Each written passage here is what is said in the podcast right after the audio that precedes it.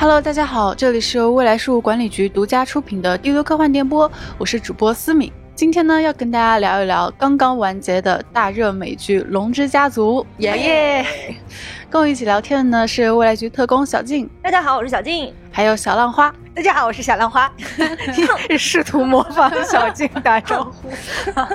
我们终于要来聊一聊我们都追得非常开心的这部剧了啊！嗯，先给大家介绍一下《龙之家族》呢，它是前几年很火的美剧《权力的游戏》的衍生剧，也是前传。它改编自乔治·马丁的小说《血与火》，那么讲述的呢是这个我们都很喜欢的，就是丹尼·利斯·坦格利安他的这个家族啊，坦格利安家族也被称为龙家，他们家的故事。我是看过原著《血与火》的，那么两位呢？我是特地没有看《血与火》的，因为我看《权力游戏》的时候我已经看完了原著了，所以我看《权力的游戏》的时候就总觉得嗯这儿不对那儿不对，就带着一种挑剔的那种原著党的那种心情。然后这回我刚。好是还没有看《血与火》，我就想我一定要憋着把这个剧完全看完了，带着一种就是完全不知道后面是什么样的故事的一个心态，把它给看完了，然后我再去看原著。所以我现在刚开始看原著，看了有一半儿吧。哦，看的好快啊！小浪花呢？嗨，我是一个纯路人，就是我既没有看过《冰与火之歌》的小说，我也没看过《权力的游戏》的剧集，然后我就这么不知道为什么就开始追了，然后一边追一边觉得好好看，啊，每周都是那种啊我要看电视，我要看电视的那种心情把它追完了。看来还是觉得挺开心的。对对对对，因为它这个剧实际上讲的是《权力的游戏》的剧情前两百年的故事，所以就是你没看过《权力的游戏》，你没有看过《冰与火之歌》的话，你也能够很享受这个剧。嗯它的故事是独立出来的。对对对。那么在今天我们正式开聊之前呢，还是先给听众朋友们一个剧透预警啊，就是这一期的播客节目呢，不仅有这个《龙之家族》这个剧的剧透，还会涉及到一些原著的剧透，因为我会聊一聊原著的我的一些感想。所以呃，如果你还没有看完这个剧，或也还没有看完书的话，欢迎你在看完了之后再回来听我们这期节目。嗯，可以先收藏。就是如果 如果你很在意剧透的话，就最好还是先不要听，因为我们确实会提到很多的剧透的内容。对。那我们这一期呢，主要就是漫谈一下我们各位主播的感受哈，就讲一下自己喜欢这个剧集的哪些点。先聊聊人物吧，我觉得主角雷拉的塑造是非常棒的。对的，嗯，我最开始的时候，刚开始看的时候，大家都对这个选角，我看到有很多人很不满，当然我自己可能也不是很满意啊，因为那个小雷尼拉，她看起来就是有一种感觉，好像很倔强，然后但是不是很符合我心中的那个龙家的那种公主应该有的那种美貌，嗯。嗯，但。我后来就被她的演技征服了。我就越看他越顺眼，特别特别的喜欢他。然后我对这个剧里边，其实我印象很深刻，我非常喜欢的一个点就是雷尼拉和阿丽森的友情。嗯，你能看到这两个女孩她们是怎么样一点一点的成长，然后她们的纠结。我也非常喜欢，就是我们的这个女主，就是雷尼拉。哎呀，我的，她这个名字对我太不友好，有点难听。对，因为我在心里面一直称呼她小包子脸。就是刚开始公布那个剧照和一些海报的时候，我。确实也没 get 到他的感觉啊，因为虽然我没看过任何的这个系列的作品，但是我总觉得这种主角应该是有各种光环加持，闪闪发光。对对对。然后我一看，我说哎，咋感觉有点朴素呢？然后刚第一集的时候，我就被他的小包子脸征服了，就是那种脸小脸鼓鼓的、气呼呼的，然后又有一种倔强的感觉。其实他那个包子脸配他那个倔强的性格，还是确实太配了。不知道为什么，后来每一次。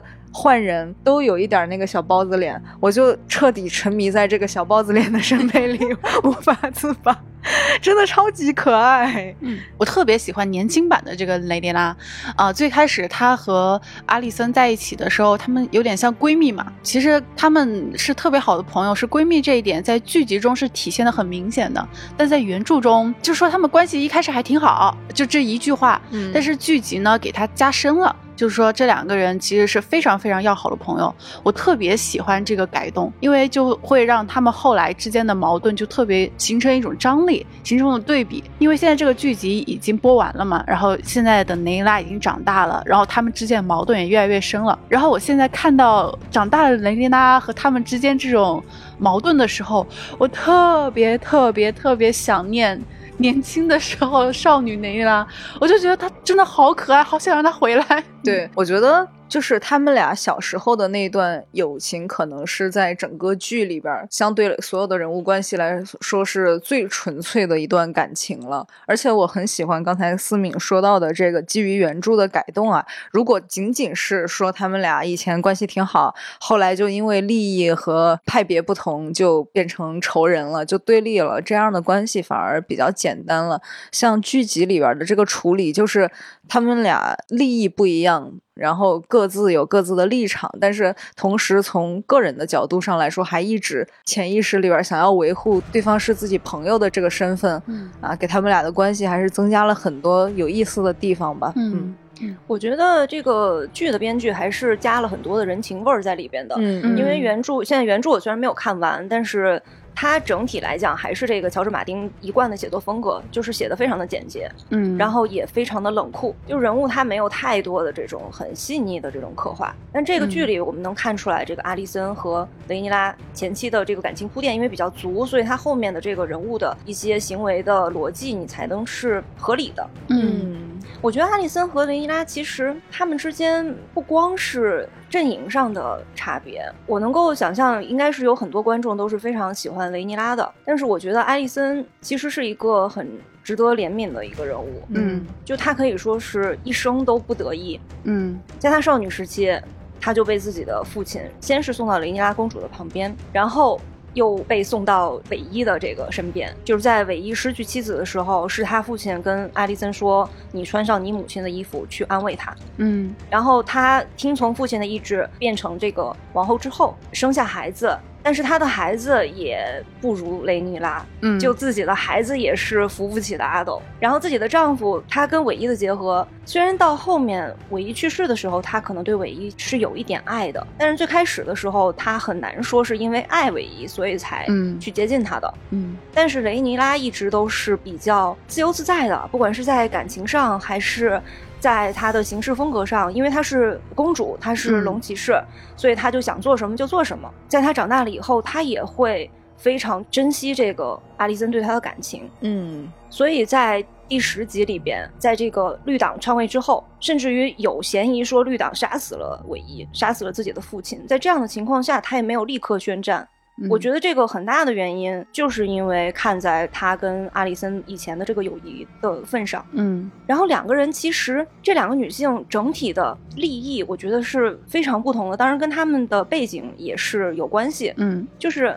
阿丽森其实是一个一直想要做一个好女孩的这样的一个人，嗯她就想去讨好所有的人，希望让自己的朋友雷尼拉开心，然后也希望让自己的父亲开心，嗯希望让自己的丈夫开心，也希望自己的孩子是过着一种有荣誉的这样的一个生活，嗯就一直希望能够，周围的人都好好的。对对对，对他是一直希望自己能够过着一个体面的这样的一种嗯生活，让所有人都高兴。到后面，他决定扶持自己的大儿子伊耿坐上王位的时候，当然他也以为是这个是唯一对他的嗯遗愿啊，这个也是一个误会。然后这个时候，他就去说服无冕女王雷尼斯，然后雷尼斯对他说的话，我就印象很深刻：你才是应该坐上王位的人。像我们的话，我们哪怕他就说我们这些女性。就是我们哪怕不坐上王位，我们也要背后去操纵，就大概是个意思。嗯但是雷尼斯就非常不屑的跟他说：“你想要的不是自由，你想要的只是在自己的牢房开一扇窗而已。嗯，对对对。但是说你从来都没有想过自己坐上那个天王座。嗯对，就是我觉得阿丽森这个塑造还是塑造的蛮统一的，就是他整个就是一个从来没有人告诉过说你应该想要自己去争取或者成为什么，他的一生都是作为别人的谁而存在的。是的像雷尼拉，至少他从小就知道我是我父母唯一的孩子，我是指定的继承人，就是至少他作为王位继承人的这个角色是一直非常明确的。嗯但是阿里森其实从来没有过一个这样的身份，或者是这样的目标，或者是对自我的这样一个认同的感觉。嗯他就永远都在不同的人身边扮演不同的角色，其实呃确实是很值得怜悯的一个人。嗯，那雷利拉和阿丽森其实他们还是有一个共同点，我觉得就是他们都是母亲，他们都生过很多孩子啊啊 这个剧集这个剧集其实我想讲的是，这个剧集对于女性的生育这一点也是展现的很痛苦吧？就我觉得我作为观众看着他们每次生孩子，我都很痛苦。我记得聊到雷尼拉的时候，小浪花就说对雷尼拉有一种恨铁不成钢的感情。对，就可能前期他就是一直说自己只是想当龙骑士，然后也展示出了想做铁王座的这种野心，嗯但后面却还是变成了一个妻子，变成了一个母亲。嗯对，就是怎么说呢？作为一个路人啊，就是当一个这样的倔强的、有个性的主角出现的时候，我对他这个人的期待会是，他总有一天会就是那种爆发，嗯对，总有一天会站在王位上闪闪发光的这种感觉。而且我觉得很多契机也给到他了，包括在他父亲都垂危的时候，嗯。为了去确立雷尼拉的这个继承的正统，他爸爸从病榻上慢慢的起来，去到铁王座上，甚至在中间有一幕就是可以说是这一季的名场景吧，就是他爸的王冠掉了，然后戴蒙帮他爸爸捡起了皇冠，在这样的一个场景下，韦伊再次强调了说雷尼拉是我唯一的继承人，就是在那一刻你都觉得所有的一切的条件都铺垫到了，就是接下来他就应该站在铁王座上开始做就是呼风唤雨的女王的那种感觉，但是很多时候你都会觉得他有一种没有再一次突破，然后有一点隐忍，包括最后他不想发动战争，嗯然后可能是因为他觉得他继承了他父亲的爱好和平也好，不能轻易的挑起战争也好，但是很多时候我就觉得有点不得劲儿，就是我对他这个人的期待是有一天他会成为天之骄子的那种感觉，嗯。嗯但是他一直没有给到我这个，后来就想算了算了，就是但只是一个可爱的小包子脸啊。前期这个雷尼拉的母亲的那个血淋淋的生育，就给人印象很深刻。是的，而且他的母亲对他说：“女人的战场就是在产床上。”嗯我当时看这个的时候，我能感受到他的那种抵触。但我在看这个剧的同时，看了一个纪录片，就是亨利八世和他的六位妻子。他其实讲的都是一个真实的一个历史的故事，就是嗯亨利八世娶了六位妻子。嗯我当时看这个纪录片的时候，就同时配合这个龙之家族一起食用，嗯。我就渐渐的能够感受到为什么他要这么去强调生产的镜头。嗯就是要搞得这么血腥，以及这个为什么这个雷尼拉让我们觉得这么不得劲儿？其实乔治马丁的这个《冰与火之歌》整个的这个作品，他还是借鉴了很多欧洲中世纪的历史。然后我就看这个亨利八世和他的六位妻子，就更能够感受到为什么他们会有这种就是对女性是这样的态度，然后为什么有这种子嗣的焦虑，就是他们还是会觉得男性的继承人是更好的。嗯这亨利八世他为什么娶了六个妻子？就是因为他一直都生不出男继承人。他的第一个妻子是一个来自西班牙的公主，叫阿拉贡的凯瑟琳。这个名字一听就很带劲儿。啊，感觉是个战士的感觉。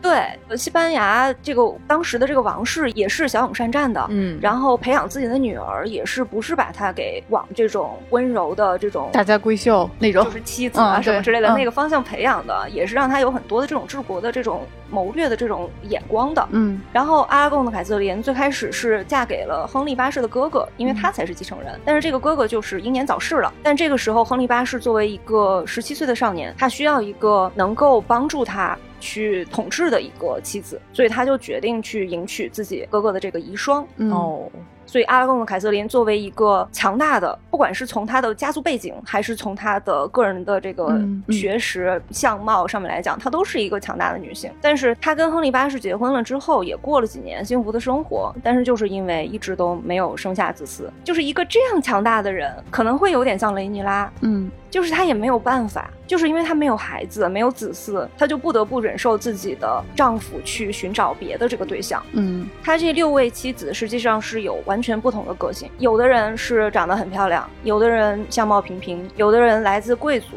也有的人只是一个平凡的寡妇，但是他们都没有最终的获得幸福。就最后的一个第六位妻子叫凯瑟琳帕尔，她是因为已经有两位丈夫去世了，所以她是一个继承了很多丈夫的遗产的富有的寡寡妇，然后她长得很漂亮，然后那个时候亨利八世已经年纪很大了。所以他们两个结婚没有多久，这个亨利八世就去世了。那你就觉得啊，他是唯一活下来的那个，他是不是很幸福？但是你再多看两眼，你会发现凯瑟琳帕尔就比亨利八世多活了可能有一两年，因为他也死于生产了。嗯啊，就是这种中世纪的历史就告诉我们，女性的身材有多么不容易。是的，所以这是一个很重要的点，就是首先他们是对这个子嗣是有焦虑的，他们需要一个男孩。然后这个女性在生产的过程中又很容易去世，嗯所以这两个其实是相互强化的一个过程。嗯，嗯，就是因为女孩子她很容易死，所以你就没有办法，就是把自己的王国就放心的交给一个女继承人。然后在这样的背景下，当我去看这个亨利八世和他的六位妻子，然后再去看龙之家族的时候，嗯我看龙之家族里边的基本上所有的女性角色，你都会觉得有一种悲悯感。嗯，就是在这样的情况下，他们其实是没有办法的。哎，我嗯包括我想到那个戴蒙的第二任妻子那个兰娜兰纳尔，她也是因为生产，然后特别难受，最后要求那个龙一把火 把她给喷了，也是相当于是死于死于生产吧。对嗯就是生产这个事情，本来就是哪怕放在现代，它可能也是挺危险的。我看那个纪录片才知道，原来中世纪的人觉得新鲜空气对产妇以及这个生完了的这个女性来说是一个有毒的一个东西，所以他们会把这个屋子给封起来，哦，然后只允许少数的人进去去照顾它，就是没有新鲜空气，就憋在这个屋子里。嗯然后就细菌增生，就是他得多强大，身体多好，他才能不死。对，这个剧里边还有一个设定，就是跟那个欧洲中世纪就很像，嗯，就是女性必须忠诚和服从于自己的丈夫，嗯，但是丈夫却不必忠诚。它里面就是在那讲说，那个什么国王的妻子必须是处女，然后才能够保证这个子嗣的这个纯正嘛。嗯但是雷尼拉作为一个要成为女王的公主，嗯她也得保证自己的这个纯真性。就是她前面中间有一很大一段剧情都在讲说，如果她在结婚之前，然后就尝了禁果的话，这将是一个对嗯王室来讲是多大耻辱的事情。我就嗯就觉得，我觉得这一点他们就是不用动脑子想一想，雷尼拉无论生谁的孩子，那都是雷尼拉的孩子，是，其对从这个角度上也是这样的，这才能保证子嗣完全就是自己的子嗣啊！嗯对啊，你看那些王子，就是都是天天出去玩，然后制造了一大堆的私生子。嗯但是雷尼拉作为一个王位的继承人，第一顺位继承人，他依然没有自由。嗯嗯，对，所以就是刚才说了很多，就是关于它展现女性的这种呃生育相关的一些场景啊。我觉得其实它里边包括有好几个角色，一个是雷尼拉的母亲。啊，嗯包括雷对尼拉自己以及就是戴蒙的第二任妻子，她都很嗯直观的展现了女性从呃临产到生产的这个过程，然后到生产的结果，有的是顺利生产出来了，有的是母亲在生产的过程中死了，也有孩子就是难产，就是雷尼拉在最后一集的时候，她那个孩子因为早产没有活得下来嘛。我觉得这些展现还是挺重要的，就是其实他不用那么直观和血淋淋的去。那么血呼啦呲的去展现那些画面，也可以讲这个剧情，但它还是很很直观的展现出来了。我觉得对观众来说也是一种触动吧，就很我还是很喜欢这些就是直接表现生育的这几段剧情的。嗯嗯，对我看原著的时候，我总是会觉得乔治·马丁他看所有人都是冷冰冰的，都是一个客观的态度。嗯，但是看这个剧的话，我还是觉得他对女性的描述还是有他自己的想法的。嗯那说完了雷丽娜女主呢，我们再来谈一谈一个呃，把原著中的角色改得非常好的角色啊，就是韦塞里斯一世。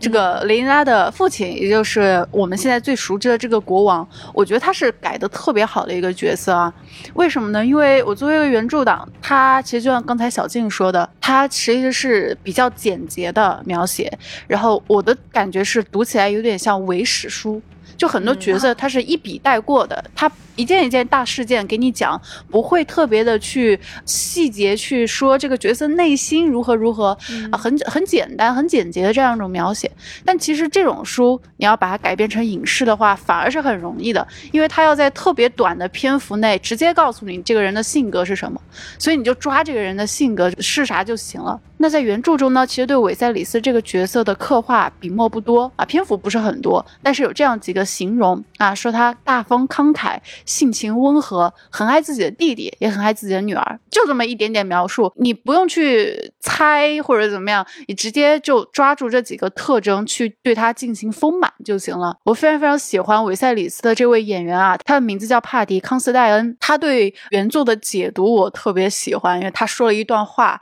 我印象很深。他说：“呃，从艾玛死的那一刻起，就是他的妻子，他第一任妻子死的那一刻起，韦塞里斯也死去了。这是一个爱情故事，这就是韦塞里斯我随身携带的秘密。尽管他病得如此之重，但他自己从未要求过治疗，并且默默地接受了痛苦。他永远无法原谅自己在妻子生命的最后时刻让他经受那样的折磨。”我觉得一个演员啊，能把原著的功课和理解做那么深，我觉得已经是非常非常厉害了。就他把原作那么简短的描述去进行自己的一个理解，然后把他对妻子的爱、对妻子的这种愧疚感，并且把这种愧疚感深深的埋藏在心底，这样深层次的感情，把它解读出来，并且表现给我们大家看，表演给我们大家看，我觉得真是非常了不起的。嗯，可能就是因为嗯这样，所以韦一最后离世之前轻轻的呢喃的那声 “my love” 才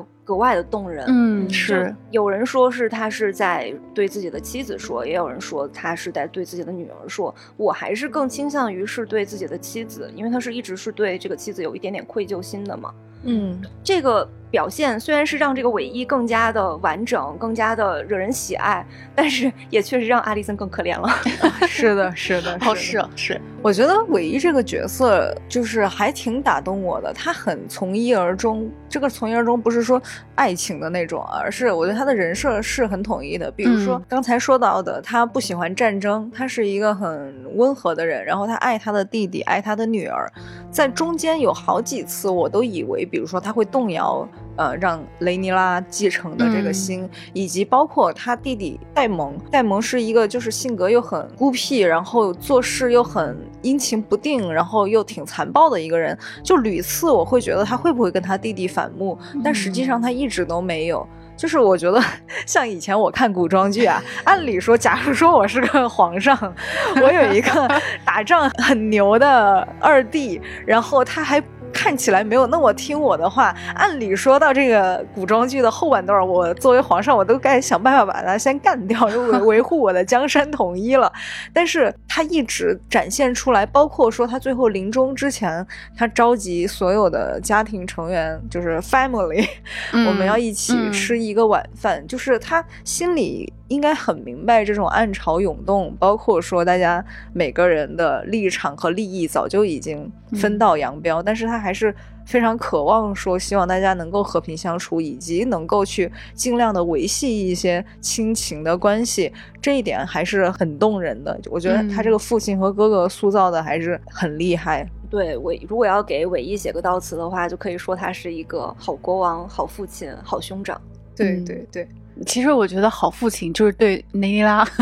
就是倒也是对，对我我觉得我我自己的一个小看法就是，可能对阿丽森的几个孩子来说，因为维塞里斯一世跟后面的阿丽森的几个孩子没有很多镜头，嗯，对对他们没有没有很多的互动，但是并不是说我就因此讨厌维塞里斯的这个角色哈，因为我觉得这就是角色的缺陷，这就是怎么说呢，就是让他这个角色更加丰满。他其实不是完美的，但是他其实就是有这样。呃，有人说他是爱好和平，但也有人说啊，你就会和稀泥嗯啊，对吧？但是其实就是这种，我觉得他有好的一面，也有他的一些小缺陷、小遗憾，让我特别喜欢这个角色。嗯，对，如果他用对雷尼拉的那一套对每一个孩子，就显不出这种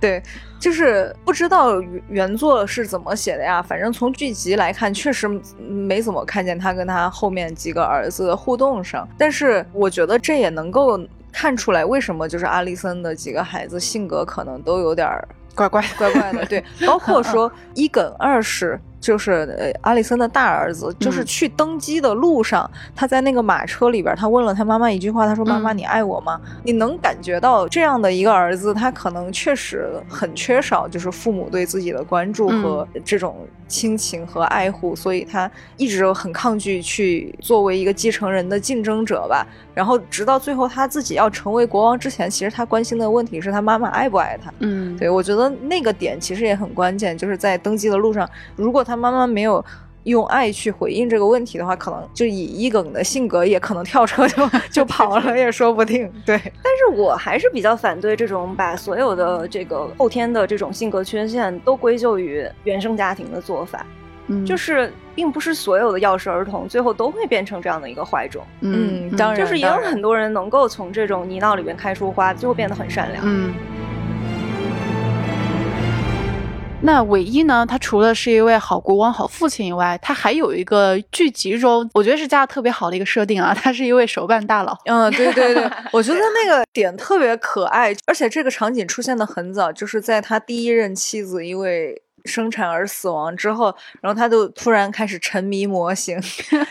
就每天在那里搞模型。他有一个巨大的那个模型的，像沙盘那么大，嗯，然后上面看起来像一座城池。对，其实那个模型呢，它是一个城市。那个模型我觉得也挺有意思的，就是那个维塞里斯的那个模型，它是一个叫瓦雷利亚的城市啊。瓦雷利亚这个城市呢，它是一个呃冰火世界的历史里边特别特别厉害的一个城市嗯啊，拥有非常灿烂的文明。但这个城市后来灭了，就没有了。嗯呃，坦格利安家族就是我们现在熟知的会骑龙的龙家，就是从这个城市的灾难里面逃出来的。嗯所以其实我觉得很有意思的这一点，就是因为这个模型，这个手办，其实它相当于是坦格利安家族的一个灿烂的文化的一个嗯象征。嗯，因为原著中没有这个细节，啊原著就没有这么多细节原原作里面是完全没有玩过模型，是吗？一点都没有吗？就是没有这些细节，啊对。但是剧集加的这一点，我觉得加的特别好，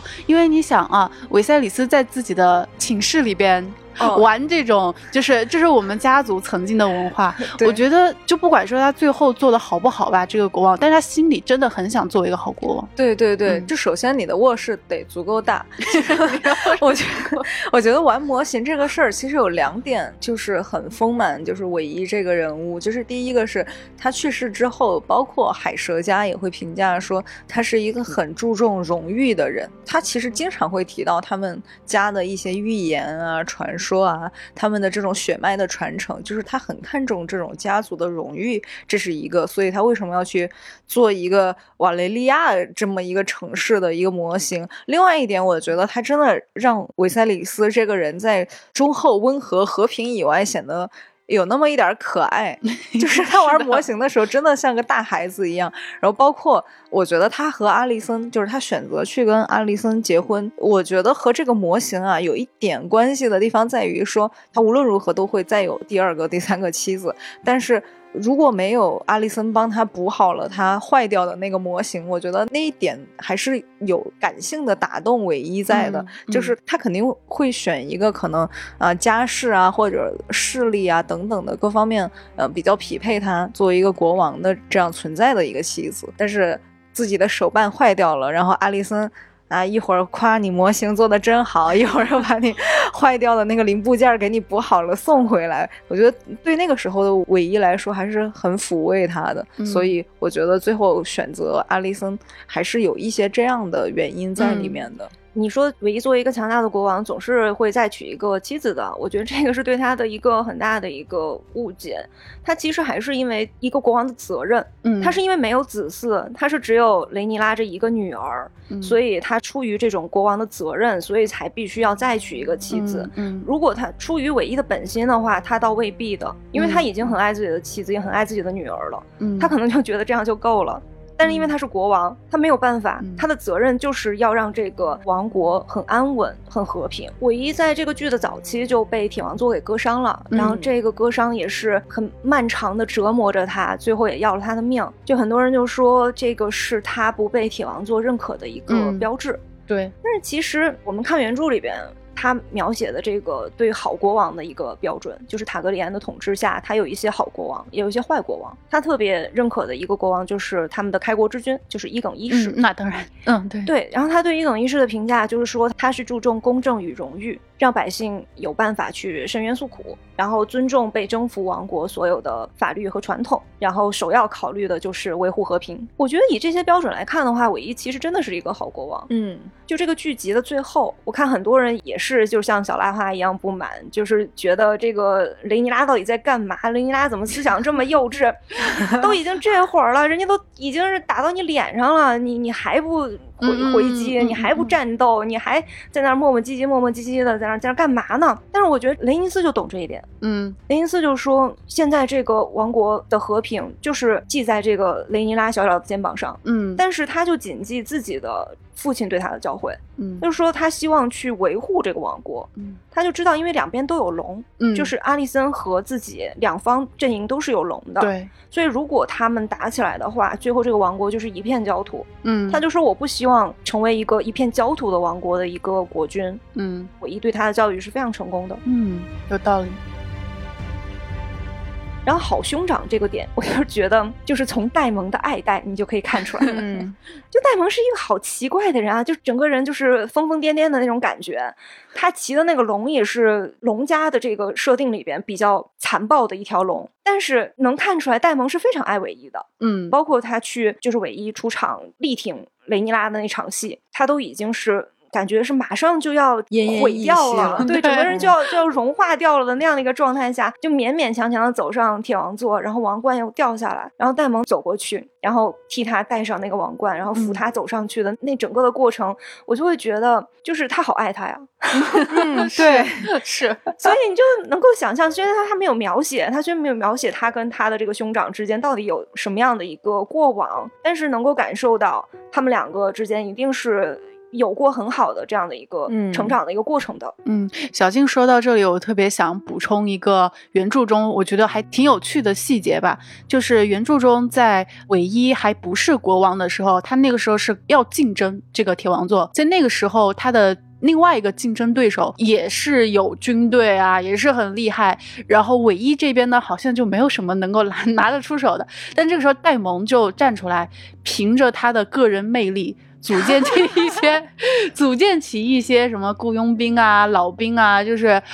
这都是我我哥哥的，我就站在我哥哥这边，嗯，就给人感觉还蛮打动我的。这是原著里面的内容啊，剧集里边儿。我很想说的一点 就是戴蒙这个角色，我觉得还是演的非常好的。他加了很多让我觉得很厉害的一些细节，比如说在雷尼拉她刚刚结婚的时候，阿丽森她穿着一个绿色的长裙走进那个雷尼拉的那个婚宴里边，然后所有人都站起来，对一身绿裙的阿丽森就非常的尊敬，然后大家都看着她。那幕也很经典，那幕所有人全场的焦点都在阿丽森她身上，然后很多人包括阿丽森本家的人就站起来迎接她。但是就在那一个场景下，就是戴蒙没有站起来，就戴蒙在那儿坐的特别安稳。嗯 然后就这种对于角色性格这种小细节拿捏吧，我觉得是改的特别好的。嗯嗯而且能够看出来，这个剧的戴蒙他的性格是非常能够立得住的，嗯他的行事原则特别简单。就是我这个家这边的和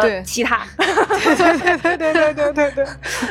他就说我就要帮我哥，然后嗯如果我哥去世了，我就要帮他的继承人。他的行事逻辑非常对，很很一贯他也是一个很从一而终的人。对，其实我觉得有两个地方能看出来他对这种家族的荣誉感和忠诚。其实我觉得这一点，他和他哥哥的立场是非常非常统一的。剧集开始的那一场比武大会也是，其实戴蒙是作为龙家就是很会打的一个人存在的。你可以看到，就是各个领主也好，各种军队里的人也好，大家都会出来比武。但是其实戴蒙象征的是龙家的武力值。嗯对，就是我觉得整个这一季最精彩的、最高光的，也是最爽的。就是战争场景也在戴蒙身上。当时其实我觉得他可能从战略上、战术上，他可能没有那么认可他哥哥以及当时的王室做出来的一些选择。最后他还是一个人，就是孤军深入了石阶列岛，最后就是他一个人跟那么多人打的那一场真的很爽，最后打的，嗯，我觉得还有一个场景非常能够看出戴蒙这个人的个性。有一场戏是要决定潮头岛岛主的继承人，按照这个继承的这个顺位来讲的话，其实是应该是让雷尼拉的孩子，也就是小鹿来继承。但是这个岛主的弟弟就站出来说，这个雷尼拉的孩子并不是这个岛岛主的孩子，血脉就是他是血统不正。对，他就说这个小鹿其实是一个私生子。然后韦一这个时候就说要拔掉他的舌头啊，他那个匕首都啪抽出来了。对，整个的情绪非常紧张的时候，戴蒙就从后面干净利落的啪把他的脑袋 给砍了下来，然后说：“我我觉得是半截脑袋。” 对，半截脑袋太恐怖了那个。他就说：“你可以留着你的舌头了。”哇，吓吓一跳！我当时觉得他那刀真好啊，那个呀，帅气，对，好锋利的一把刀，也是能看出戴蒙这个人，就刚才小静说的疯批一样的性格。对，但是他的立场是很坚定的，立场坚定，疯批有行动力。对对，想干啥就干啥。是的，哎，其实最羡慕的就是这种性格了。那说到戴蒙，刚才小浪花说到他第三集有一场特别厉害的那个戏嘛，那场戏其实还有个挺厉害的点，就是那场戏有龙，那个龙一喷火，看起来非常好看。呃，龙呢也是这一部剧里边的一个亮点吧。我自己其实数不过来有多少只龙，有太多了。我看好像是有十几二十只，对，十几对对是。小金最喜欢哪一只？很难抉择，但我就 最喜欢最大只的吧。感觉他已经开始挑上了，开始挑龙了。我就开始爱上这个剧，其实就是从前面很早的这个镜头，就是龙开始的这个。是《龙之家族》这个第一集一出来就是一个龙的飞翔的一个镜头。对我看到雷尼拉骑着龙这样飞在这个天空上的时候，我就已经觉得啊，这个剧应该不错。而且配上那个 BGM，哇，那那宏大，那浪漫。我我觉得这集太好了。我非常喜欢的一条龙是瓦格哈尔，他最开始的主人是戴蒙的妻子兰纳尔，然后后来是阿利森的第二个儿子伊蒙德驯服了他。它的特点就是非常非常的大只，巨 大，它那个尺寸大到就是有点太夸张了。因为最后一集，它不是跟那个它跟小鹿一上一下，他们俩都骑着自己的龙嘛。伊蒙德骑着那个大龙，小鹿骑着自己的龙。你感觉小龙的龙在伊蒙德那小龙的龙，对小对，你感觉小鹿的龙在伊蒙德的龙面前像一个幼崽，好像只有它的爪子那么大。我觉得像 像一只小鸟。对啊，就觉得起了一个迷你龙。他俩的岁数应该就是不一样的，对，因为他是驯服的是兰纳尔的龙啊，是个成龙了，对，已经是应该是比他年纪要大很多的，所以确实他们的体型可能也确实会有不一样。而且瓦格哈尔给我感觉他也不能叫很有人情味儿吧，就是他很能够去体恤自己的主人。兰纳尔当时生完孩子以后很痛苦，他就走到那个外面去，然后叫了。瓦格哈尔过来，然后就跟他说，一直跟他命令他让他喷火，他因为他想死在龙焰之下。嗯，但是瓦格哈尔就一直很犹豫，你觉得那种感觉好像有点像一只大狗一样，就是他知道莱纳尔想做什么，但是他就觉得心里很难受。你能够体会到这条龙心里是很难受的。嗯，他后来被伊蒙德驯服以后，他为什么会杀掉了小鹿和小鹿的那条龙？嗯，一方面是因为小鹿的那条龙先就是挑衅了他，他先朝他喷火的；一方面也是瓦格哈尔他感受到了伊蒙德的那种愤怒。嗯，伊蒙德那会儿就是很生气，因为小鹿小时候对伊蒙德恶作剧过，就是他曾经。在一个猪身上绑上那个翅膀，然后说你没有龙，你就也就能育猪了。所以他就一直有这个恨意。而且在后来，他因为这件事情想要去向小鹿报复的时候，小鹿又夺走了他的眼睛，就这个恨意就更深一层了。嗯嗯嗯。所以我觉得瓦格哈尔他是体会到了这种伊蒙德的感情，所以才会去进攻的。其实刚才说到瓦格哈尔的这个体型啊，特别想补充，就是原著中的瓦格哈尔他已经经历过上百次战斗了哦，而且呢。它是一百多岁的巨龙了啊，所以对合理了。所以龙是会随着年龄的增长，就是而增长变得很巨大。对对对，瓦格哈尔是全维斯特洛现在最年长，也是体型最大的龙。哦，对，所以但是我看那个剧集的这个视觉化的呈现的时候，我还是被震惊到了。嗯，因为因为那个大龙飞过，然后显得小鹿的那个小龙特别小的那个镜头的时候，我就想起《指环王》里边《指环王》电影的第一部。就那个小船啊。划过那个巨大的雕像的那一幕，嗯。我我就想起那个大小的对比，我觉得特别有意思。嗯。啊，你说到那个龙会长这个事儿，我就想起来有 我看到有一个批评，就是雷尼拉在前面，他不是有一个镜头是他骑着那个龙，然后落在那个桥上，嗯。然后到后面他成为国王之后，又有一个镜头，他是骑着嗯那个龙，然后落在那个国王之是一个呼应的镜头。对，是呼应的，是有呼应的。然后我就看到有一个批评，然后就说说这个剧真是太不认真了。嗯，雷尼拉的龙都没有长大呢，还是那么大的一条龙，已经过去这么多年了，它怎么能不长个儿呢？可能也就长了十几年而已嘛，对于龙的一生来说没有那么长。可能长了没长多嗯少。对，哎，说到雷尼拉的龙，我还挺喜欢那条龙的。就是我觉得龙本身啊，可能我没有那么多性格和特点的体现在里边。我我对他们的认识主要是来源于他们的主人。就雷尼拉的龙，就是有两次高光时刻嘛。第一次是他作为王位的继承人去跟戴蒙喊话的时候，直接骑着龙就去了。哦，那一幕，第对第二次是那个国王之手过来，又再一次挑战了他的继承的权威的时候，他也是骑着龙出现的。他第二次出现的时候，因为雷尼拉那个时候已经戴上王冠了。嗯，所以他的龙也有那种小王冠的配饰，我当时觉得好可爱啊！他脖子上还戴着一个，看起来就是他也是龙里边的国王了那种感觉。我当时觉得那个龙还怪骄傲的呀，戴着那个也很适合他，很可爱。就这个龙身上，虽然我们就很容易把它带入成自己的宠物，所以就觉得还挺可爱的。但其实它在整个的这个故事里是一个非常强大的一个威慑。对坦格利安家族的统治其实就是基于这个龙的，是因为他们能御龙，所以大家才会相信他们是更接近于神的那一方，而不是嗯接近于凡人的这一方。然后这个剧集里边也能够看出来，两方已经马上就剑拔弩张要开战的时候，就艾丽森和雷尼拉这边已经剑拔弩张的时候，他们需要去给这个自己的盟友送信。雷尼拉的儿子就提出来说，与其送渡鸦，最好还是让我们骑龙去，嗯，因为这个显示出来我们的一种威慑力，嗯更容易说服他们站在嗯我们的这个阵营这一方。嗯然后另外一点就是，最后他们在讨论这个双方的势力之差的时候，嗯雷尼拉就在那里盘算说谁是我的盟友，谁是我的敌人。嗯就有人站出来说，讨论人类的力量是没有意义的，就是大家都知道最强的武力就是龙，嗯对，拥有更多龙的那一方，他就能够胜利。然后戴蒙就开始细数我们双方都有多少龙，嗯然后这个时候我又发现了一个萌点，就是龙它是分那个有主的龙和无主的龙以及嗯野龙。嗯，然后那个他在细数这个野龙的时候，我就听到两个名字，就是一个叫偷羊贼，一个叫贪吃者，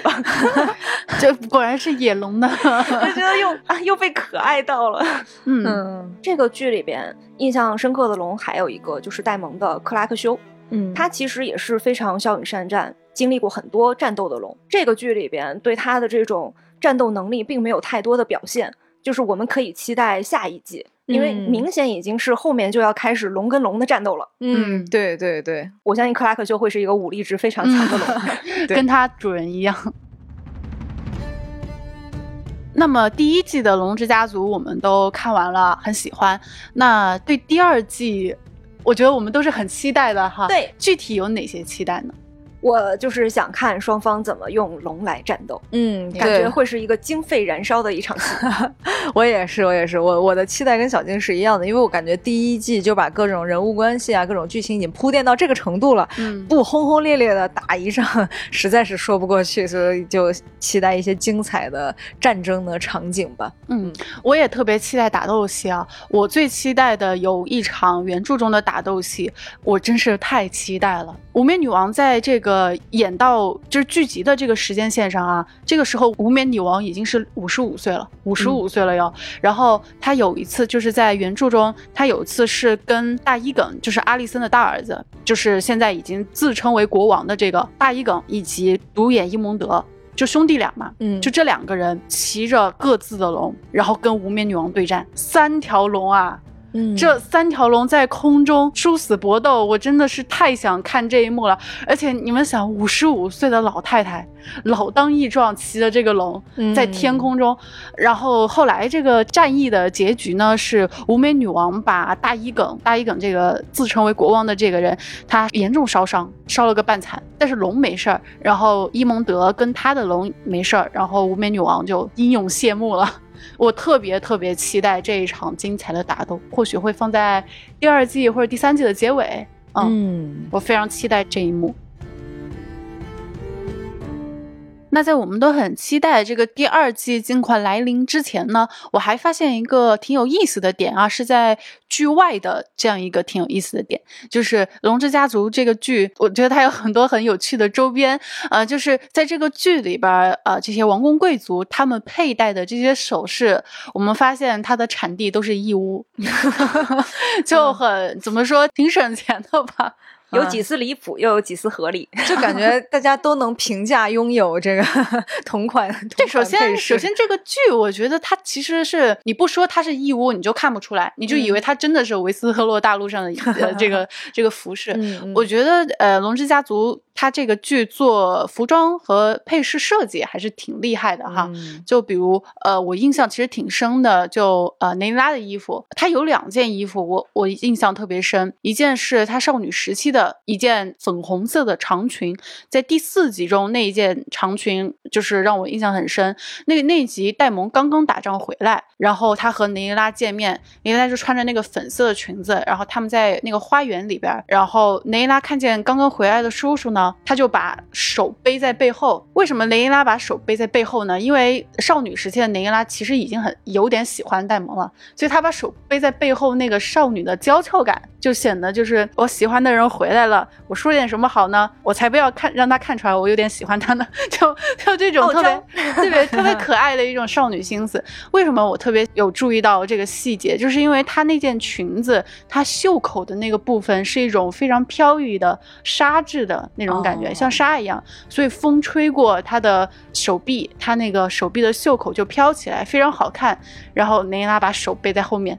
就显得特别可爱，特别少女，这我印象很深刻一件衣服。还有一件呢是雷拉的加冕那件衣服，那不是普通的衣服了啊，那是一件礼袍了。主创他们就说加入了一些拜占庭的元素啊，用了大量的珍珠，还有精美的刺绣。我看他们说是三到四个人绣了整整两个半月，手工绣出来的。哦，对，而且雷伊拉在那个加冕的那个场景，她戴了一圈项链吧，我也不太确定那个是不是项链，反正就围在她脖子上的一圈东东西。那个上面呢有各大家族的文章，可能你在看电视剧的时候没有看见，但其实剧组给雷伊拉的那个脖子那一圈。设计了就是各大家族的文章全部纹在她的那个脖子那一圈上，除了龙家的文章，还有史塔克家族的文章，还有南尼斯特家族就都在上面。非常华丽，就你看见那个衣服，你就能感觉特别特别的重。不仅仅是那个衣服很贵重，还有所有王国各大家族的这个压力和责任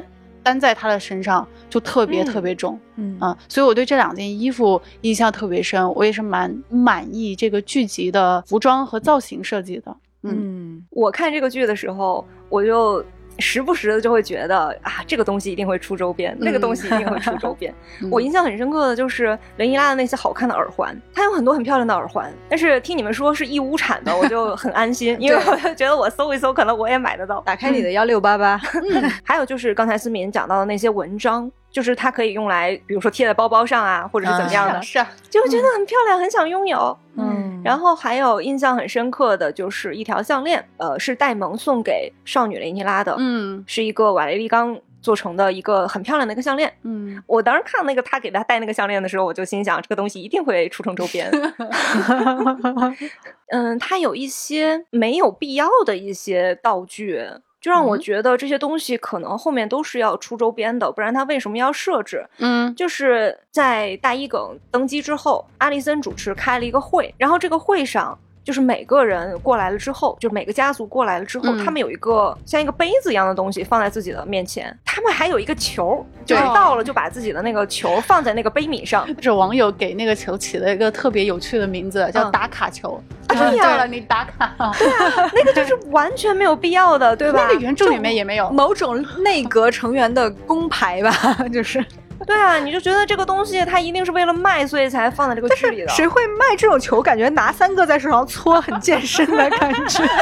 就是这个东西买来有什么用啊？到底？还有一场戏是雷尼拉那边再去盘自己的那个势力的时候，嗯，他也是搞了一张很漂亮的地图出来。嗯，对就是齐。国的那个地图，就我当时心想，我说这个地图，这个桌游卖的时候，肯定底下是能亮的，底下一定会弄成 LED 的，然后做出这种效果。嗯嗯嗯然后它有很多的那种小道具，嗯，就是说，呃，谁是我们这边的，他就摆上去一个啊对盟友的一个标志对，啪摆那儿了。然后说谁是我们的敌人，他还有一个小东西代表敌人，然后把这个东西摆在敌人那儿。最让我惊讶的是，他们就说啊，这一家就是他现在可能还是墙头草，就是没太确定的。啊啊他们居然还有一个宝石墙头草的一个什么东西，然后摆在那里。然后我就心想，这个东西它一定是会变成一个很规则明确的一个桌游，可以期待一下。嗯嗯，我其实还特别期待出一个周边，就是如果是我的话，我肯定会很想收藏的，就是戴蒙的剑。它那个剑呢，其实很有名，叫暗黑姐妹，是瓦雷利亚钢剑。是那个钢做的，非常的宝贵吧，而且也是经历过很多战争啊，所以我觉得就是，反正我在这种奇幻剧里边看到这种很厉害的剑，我就很想、嗯，很想对去收藏。对对对对对，我也是嗯看好多武器都觉得很帅，但是想了想，如果真的有这种等比的周边的话，也不知道你能拿来 干什么。也也可能会有那种就是塑料做的，又嗯安全又轻便。有一个东西我很想拥有啊，也是那种拿了不知道干什么，就是他们那个骑在龙身上那个座椅，就是那个你看干嘛它它不是像骑马那样是缰绳，而是它有嗯两个竖起来的，像是就是那种怎么说呢，手柄或者是方向盘一样的东西，它是竖着的。你骑在龙身上，你是两个手握着那个，然后骑龙。然后我就觉得那一套东西，从那个手的那个手柄到那个座椅，感觉都挺挺爽的，也不知道能干什么。因为你想啊，现在就是很多游戏都会有，比如模拟开赛赛车、模拟开飞机，能不能出一个 模拟骑龙的那种外接设备？元宇宙周边是吗？对，我想起这个模拟骑龙啊，就我想起会不会以后有那个维斯特洛的主题公园，比如说骑个过山车，然后那个过山车就是龙的造型。对啊，可以做这个呀，怎么还不做呢？因为这个技术很成熟啊。它我们现在就要求出，他只要把开飞机和开赛车的那个东西稍微改造一下，就就能弄成骑龙的了。那我还要再畅想一下，说不定那个任天堂还能开发一个马里奥超级马里奥的龙之家族版本，让马里奥去这个七国去探险。那今天呢，我们分享了美剧《龙之家族》第一季的观后感，啊、我们特别想问一下丢丢的朋友们，你们看完第一季《龙之家族》了吗？看完之后有什么感想呢？或者你对第二季《龙之家族》有什么期待呢？欢迎你在本期节目的评论区留言，也欢迎你加我们的丢丢粉丝群来进群，跟我们一起讨论。加接待员的微信好友 f a a 零五零四，然后找接待员就可以进群啦。大家如果是对这个龙之家族、对《冰与火之歌》感兴趣的话，你可以跟接待员说你要加这个冰火群，哎，接待员就会对拉，你。你可以专门到这个冰火群里边，专门就来来聊这个龙之家族。我们还有一些就是小动物爱好者的群，就是如果你喜欢龙，但是世界上又没有龙嘛，你只是希望希望能够云吸猫、云吸狗的话，我们也有吸猫吸狗群。嗯，那么找接待员就可以问他，就可以进我们未来剧各种各样的群啦。本周五，丢丢科幻电波将会播出一期特别节目，聊聊智能化交通和下一个世代的人类出行。主播前辈船长将与特邀嘉宾极度汽车自动驾驶负责人王维宝共同探讨技术对文明的改变，敬请期待。那么今天的节目就到这里，我们下期再见，拜。拜拜。拜拜